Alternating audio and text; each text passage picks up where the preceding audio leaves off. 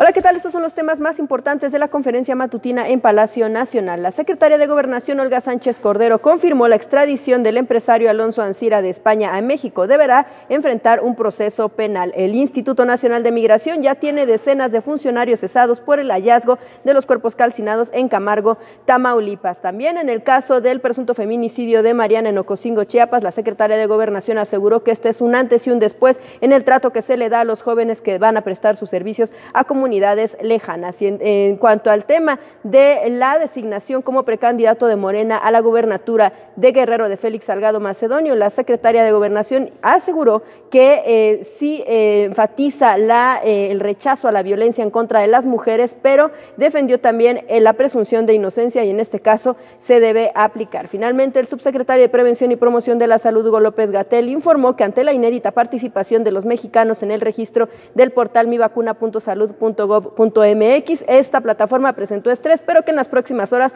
habrá de establecerse. Estos fueron los temas más importantes.